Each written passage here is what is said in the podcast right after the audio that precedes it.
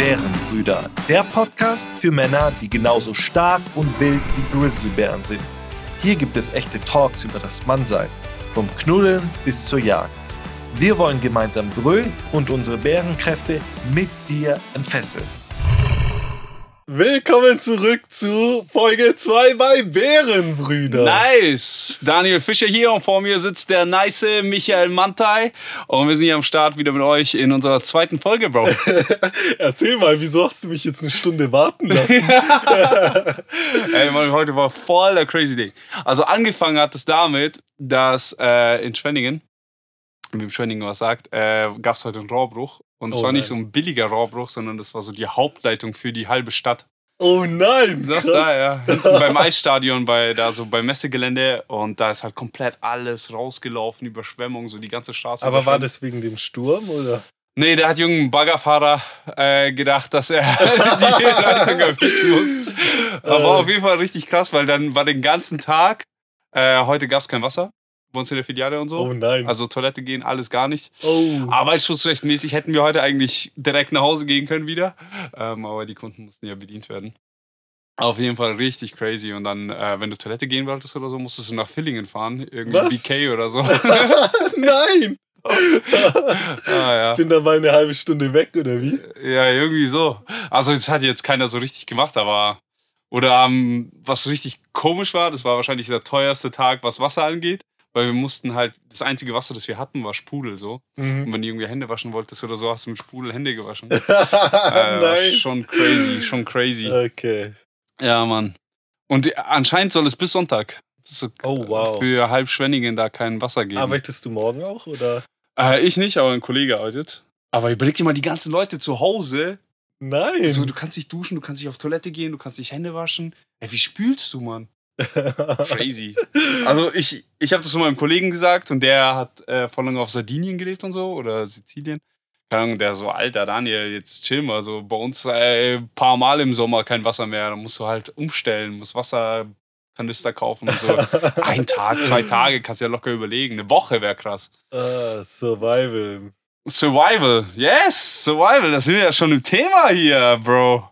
Voll unabsichtlich, aber Dinger, wie, wie, so als Mann, wenn man dann durchdreht, wenn da mal ein Tag kein Wasser da ist, da kritisiert der eine oder andere schon deine Männlichkeit, oder? ja, bestimmt, bestimmt. Was bist du für eine Memme? So, wie würdest du in der Wildnis überleben?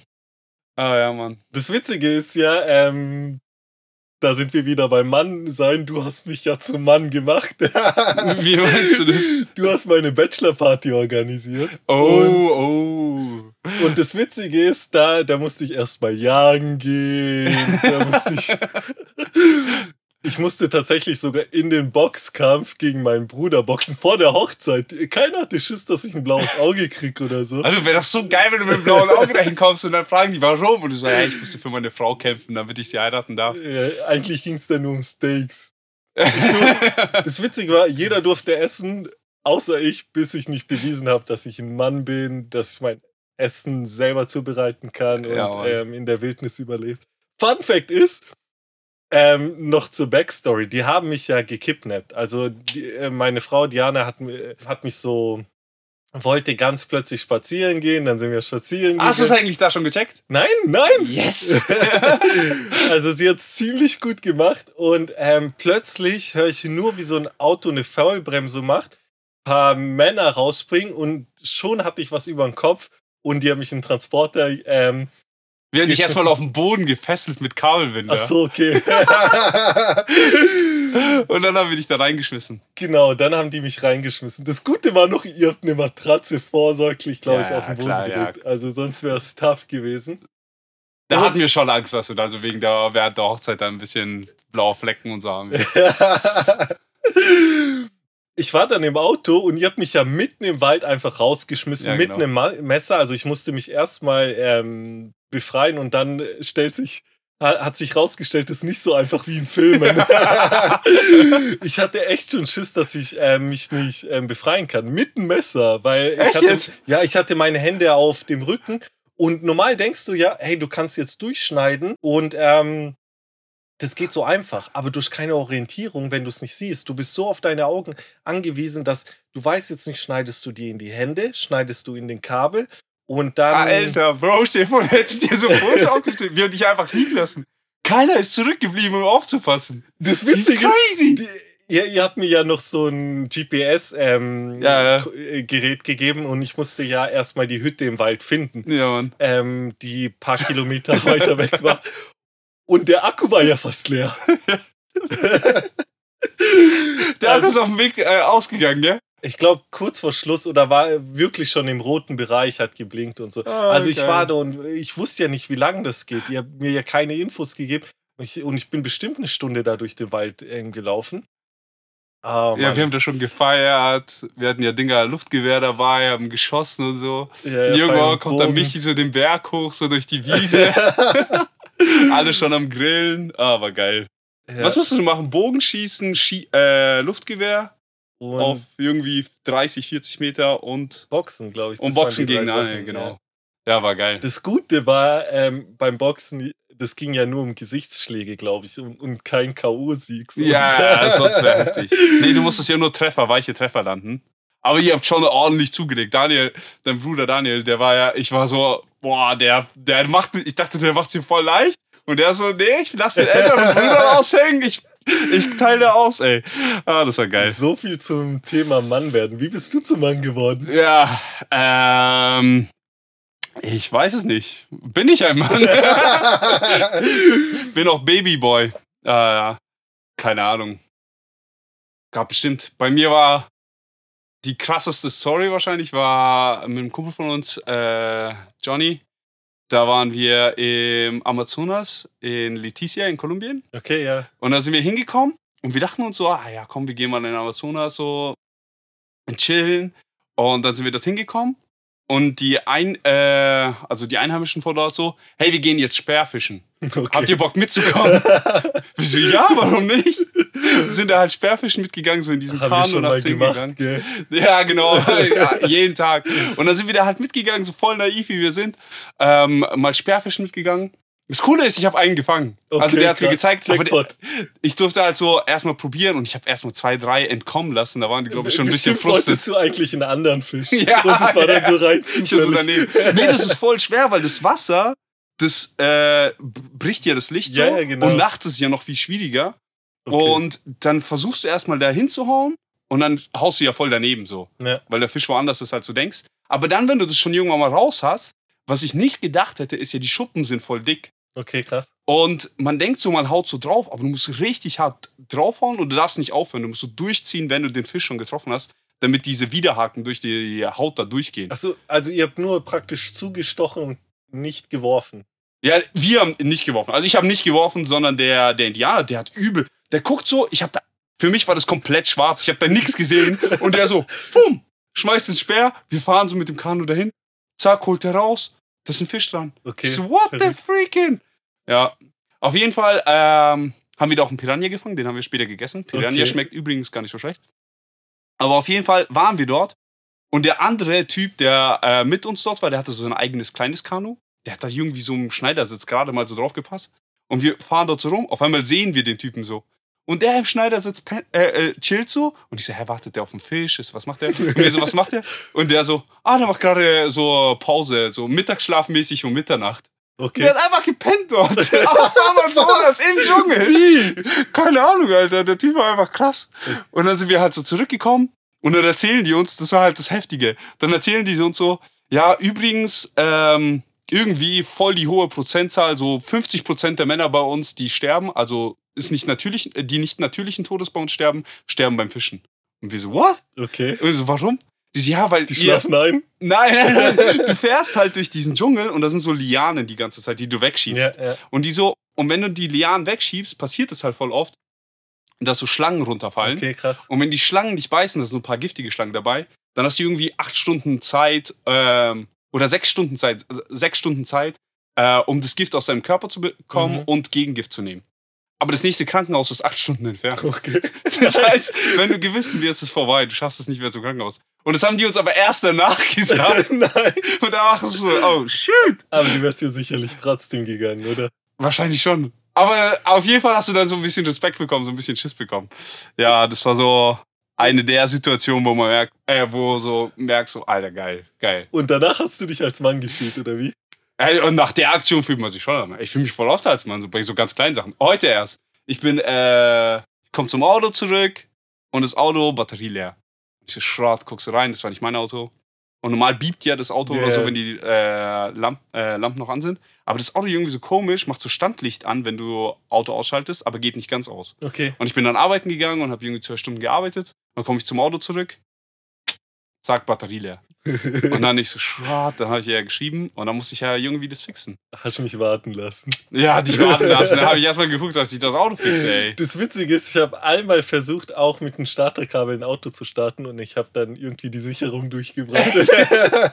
Geil. Ich, das Witzige ist, ich habe noch so gegoogelt und habe es gefühlt nach. Gegoogelt, Bro. Ja, weil ich wusste nicht, hey, wo, also wie verbinde ich die Batterie? Mach ich Plus zu Minus und Minus zu Plus oder was? Ich, äh, ich wusste Der so voll überkreuzt und Kurzschluss, das Auto fängt an zu fackeln. Nee, ich wusste doch, du musst ja erst entweder erst zuerst Plus oder zuerst Minus, sonst Ja, du kannst eigentlich beides gleich machen. oder gleichzeitig. Oder Ja, du machst Ahnung. einfach Plus zu Plus und Minus auf Minus. Fertig. Okay, gut. Jetzt Oder- weiß ich's. Ja, auf jeden Fall ähm, habe ich dann so, okay, was mache ich jetzt? Und dann Das ich so, ah, okay, erstmal ein anderes Auto besorgt, der hingefahren, Starterkabel besorgt, mein Auto angelassen, das andere Auto wieder weggefahren mit meinem Auto weggefahren.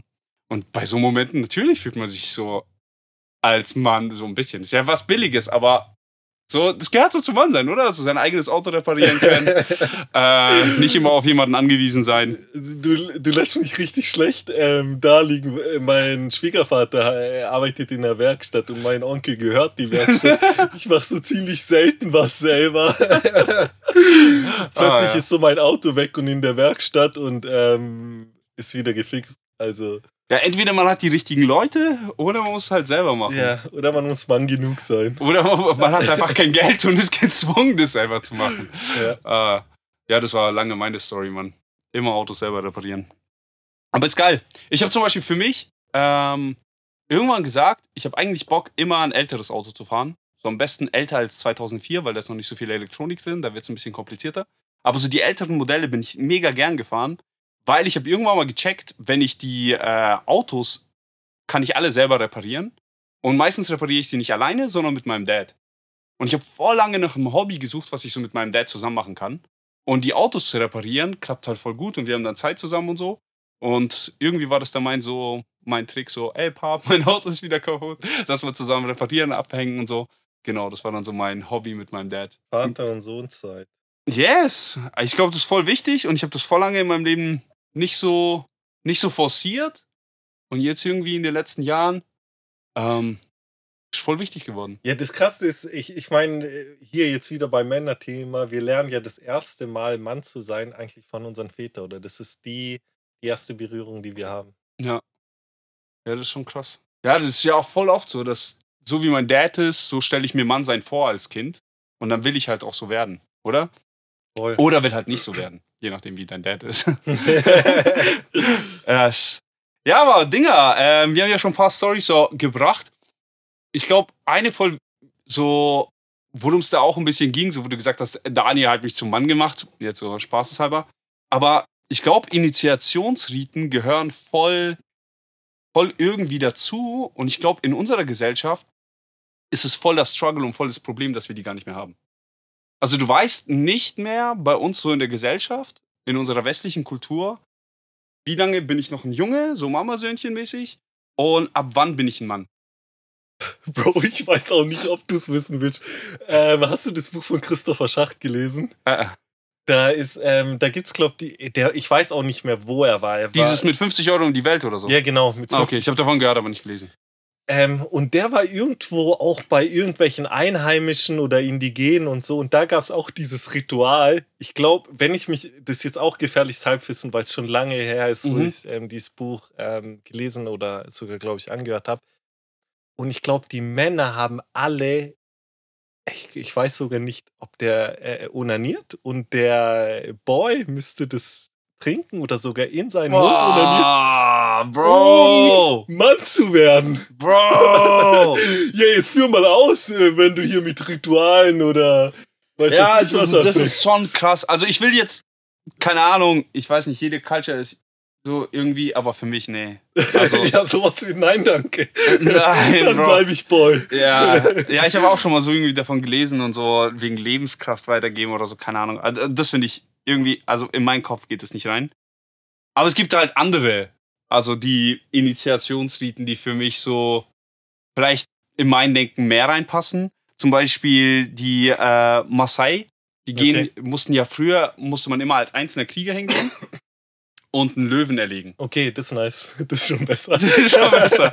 Ja, also ein Löwen erlegen ist schon schlimm, weil es gibt ja nicht mehr so viele Löwen. Die Maasai mussten jetzt, aufgrund dessen, dass halt Wilderer immer Löwen erlegen und so, mussten die jetzt ihre Culture ändern und sagen, okay, die schicken die jetzt immer in Gruppen los. Also man muss als Gruppe jetzt einen Löwen Mhm. erlegen, damit nicht zu viele Löwen getötet werden, weil die den Bestand schützen wollen.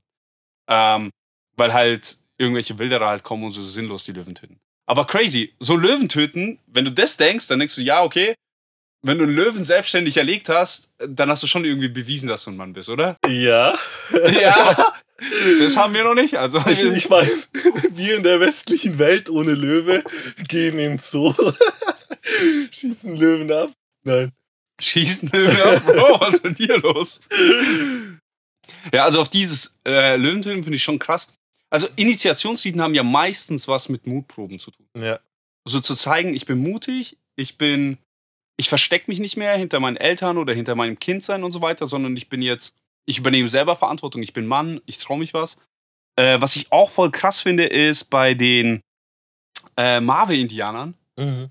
ähm, gibt es dieses äh, Ritual, dass sie so Ameisenhandschuhe, und das sind die, glaube ich, die Ameisen mit dem Biss, der am allermeisten wehtut. Okay, krass.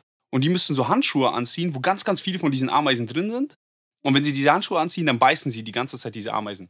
Und sie müssen zehn Minuten lang diese Handschuhe anhaben und dürfen keinen Mucks von sich geben. Okay. Das heißt, die müssen diesen Schmerz ertragen und das nicht nur 10 Minuten, dann machen die Pause und es wird 20 Mal wiederholt. Manche Nein, verlieren ihr wieso? Bewusstsein. Die Hände danach sehen bei manchen schwarz aus. Aber warum mache ich, also wieso? Keine Ahnung, um zu zeigen, dass sie den Schmerz aushalten, dass sie Mann sind, dass sie sich nicht von ihren Gefühlen überwältigen lassen, dass sie Vielleicht Kontrolle müssen wir noch über toxische Männlichkeit reden. Ja, aber ich, ey, dieses Ritual gibt es schon seit ja, Jahrhunderten wahrscheinlich. Aber voll crazy, oder? Das ist verrückt.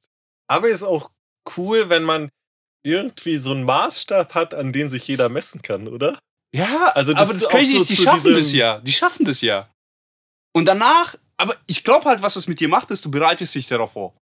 Und dann, du weißt ja dein ganze, deine ganze Kindheit, irgendwann wird der Tag kommen, wo du dich dafür Mhm. sozusagen anmeldest, registrierst, was ich, also wo du weißt, okay, jetzt ist der Moment da, jetzt mache ich. Und dann machst du das und dann hast du es geschafft und du weißt, ab diesem Moment, das war voll der kranke Schmerz, das hat dich psychisch, körperlich an all deine Grenzen gebracht. Aber danach, wenn du es überlebt hast, und die überleben es ja, also ähm, weißt du einfach, okay, boom, das war der tougheste Moment in meinem Leben, aber ich habe es geschafft und es hat gezeigt, ich bin ein Mann. Und du lebst ja dann voll mit diesem Bewusstsein, okay, weil ich das geschafft habe, bin ich jetzt ein Mann. Das ist schon crazy. Aber jetzt zurück, wir sind ja in der westlichen Welt und äh, wenn du jetzt von Ritualen sprichst, was ist ein Ritual, wo du denkst, hey, das passt zu uns, das passt zu unserem Zeitgeist, das passt zu unserer westlichen Welt, das passt, ähm, wenn du jetzt einen Sohn hast oder so, sagst, hey, da, da kürst du ihn zum Mann. Ja, ist schon, ich habe das echt oft überlegt. Also als Pastor habe ich echt oft darüber nachgedacht, weil als auch Jugendpastor und so weiter, das Problem sehe ich ja nicht nur in der Gesellschaft, sondern auch in der Kirche und so weiter. Und ich habe mich echt oft gefragt, wie kann man Jugendlichen helfen? Wie kann man, also wenn du die Jugend auch von heute anschaust, ähm, viele sind ja ziemlich verloren. Ja. Viele sind ja voll desorientiert. Viele finden nicht, sich nicht so ganz zurecht oder brauchen einige Jahre, um zu checken, äh, wie es weitergeht. Und da habe ich echt voll oft und lange überlegt. Und ein äh, Psychologe, äh, ähm, mir ist gerade sein Name entfallen, aber der hat äh, so ein eigenes Programm entwickelt und der hat es selber von äh, der indigenen Bevölkerung, ähm, von so Naturvölkern, äh, abgeschaut und hat da reingeschaut, so was sind eigentlich da so Initiationsrituale und so weiter und was macht das und was sind die Kernelemente Mhm. davon. Und der hat ein Programm entwickelt, wo die hingehen und vier Tage werden die vorbereitet und dann werden die Kids rausgeschickt für drei Tage ohne Smartphone, ohne Uhr, ohne, ohne irgendwas, also keine elektrischen Sachen, bekommen nur Wasser für drei Tage, äh, eine Axt und ein Messer oder so. Okay. Und dann gehen die raus in den Kein Wald. Feuerstein. Feuerstein weiß ich gar nicht. ähm, aber die gehen dann halt raus für drei Tage und überleben drei Tage in der Wildnis alleine. Und danach den drei Tagen kommen sie zurück und dann ist so drei Tage Wiederaufnahme, Verarbeitung von dem ganzen Erlebten und so weiter.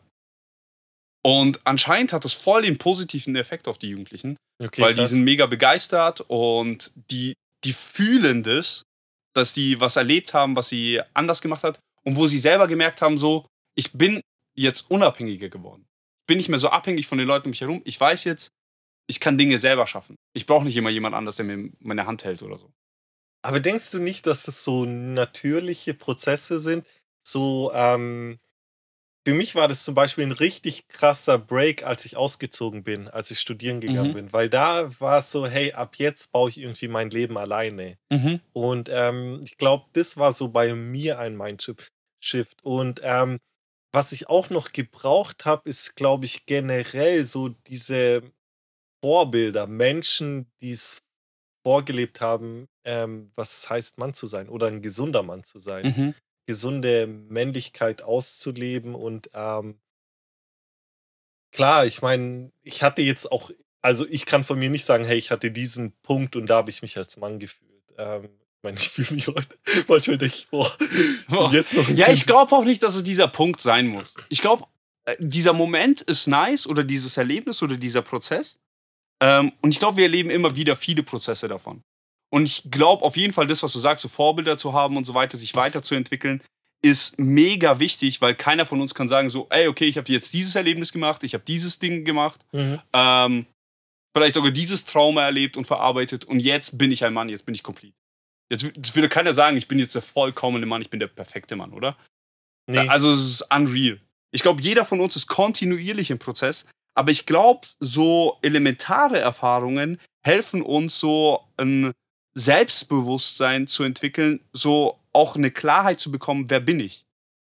So und Dinge zu verarbeiten und dann anders anders das Leben nach vorne zu leben. So, weil als Kind lebe ich viel aus dem heraus, was haben die anderen mir beigebracht und was passiert um mich herum und was ist so der Einfluss, den ich die ganze Zeit bekomme. Und ich glaube, Erwachsensein gehört dazu zu sagen, okay, ich habe das Ganze jetzt mitbekommen, ich verarbeite das und realisiere, okay, wer bin ich eigentlich in Mhm. diesem ganzen Wirrwarr? Was will ich eigentlich erreichen in diesem ganzen Wirrwarr und in dem allem, was da auf mich zuströmt, um mich herum ist? Und wie will ich mein Leben jetzt vorwärts leben?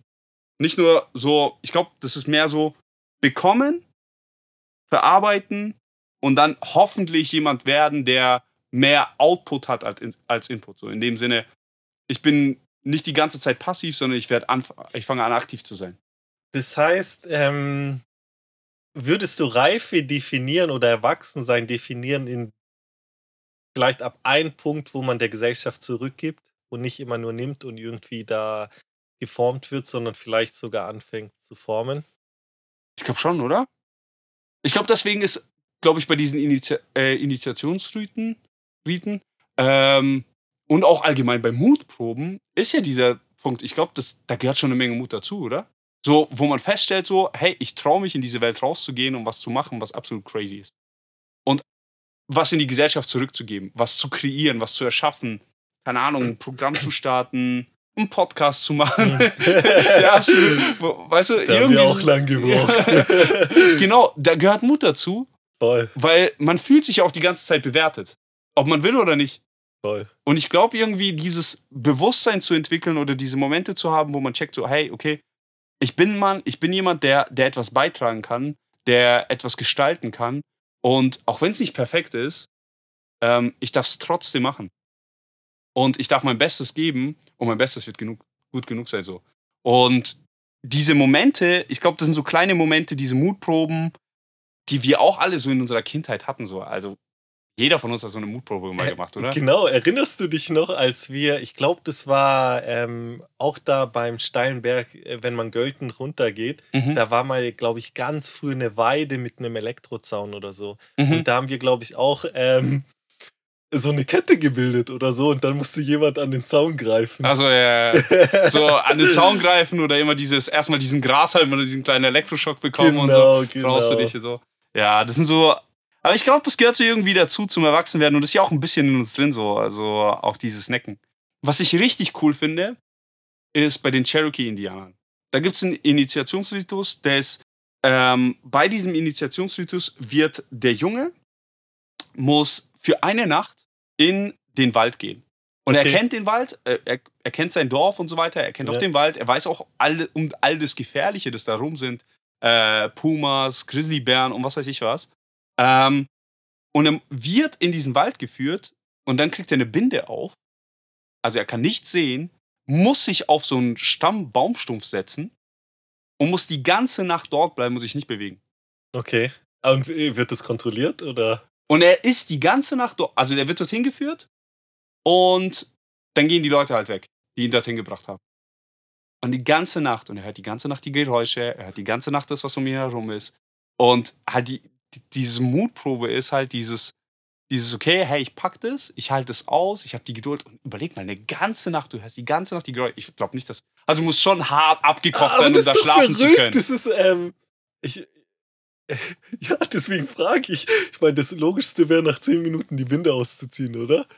Ja, aber dann weißt du ja für dich selber, wenn du sie ausgezogen hast, hast du ja versagt. Und du wirst dein ganzes Leben dich als äh, Versager fühlen, weil Als du Kind halt. fühlen. Ja, weil, weil du halt das nicht durchgezogen hast. Ich glaube, auch später würdest du irgendwann mal das zugeben und dann sagen, okay, ich muss nochmal machen. Okay. So, weil, weil du würdest dich ja selber verraten. Und ich glaube, äh, da ist schon so viel Ehrenkodex und Ehrenkultur dabei. Und das Coole ist halt, das weiß der Junge nicht und in dem Stamm wird das dem Jungen auch nie gesagt, aber am Morgen darf er die Binde halt ausziehen. Mhm. Mit den ersten Sonnenstrahlen. Und wenn er die Binde auszieht, merkt er, dass sein Vater die ganze Nacht neben ihm war. Ohne dass er es wusste. Und dein Okay. Vater hat die ganze Nacht auf ihn aufgepasst. Das ist verrückt. Das ist deep. Das ist krass. Das ist die, gell? Das ist geil. Das ist cool. Und es prägt ihn auch für den Rest seines Lebens so, hey, äh, wir als Stamm, wir als Family sind füreinander da. Und klar, du bist mutig und du bist risikobereit und du traust dich Sachen, aber vergiss niemals, da sind immer Leute da, die für dich da sind und auf dich aufpassen. Das ist krass. Ich glaube, Das- so müssen wir auch den Podcast beenden. Einfach sagen, hey, Männer sind füreinander da, Männer sind Die- für die Gesellschaft da und die leben mutig für, für einfach jeden Einzelnen, den sie begegnen. Yes, man. Und die alte Generation für die junge, die junge für die alte. Come on. Ich glaube, das ist mega geil. Ähm, auf jeden Fall würden wir uns auch freuen, von euch zu hören. Was waren eure Momente, Initiationsriten, Mutproben? Was habt ihr so erlebt? Wo habt ihr diese Momente gehabt? Und äh, die coolsten Stories würden wir mega gerne hier mit euch teilen. Also, lasst einen Comment da und schreibt uns oder ruft uns an. Und danke noch für all das Comment, was wir jetzt schon bekommen haben. Nice. Bis Bye. dann. Ciao. Wenn eure Gedanken so groß wie ein Grizzlybär sind, dann hinterlasst uns einfach eine Nachricht oder schreibt uns. Wir werden gemeinsam darüber brüllen. Unsere Nummer die 0178 939 52 51.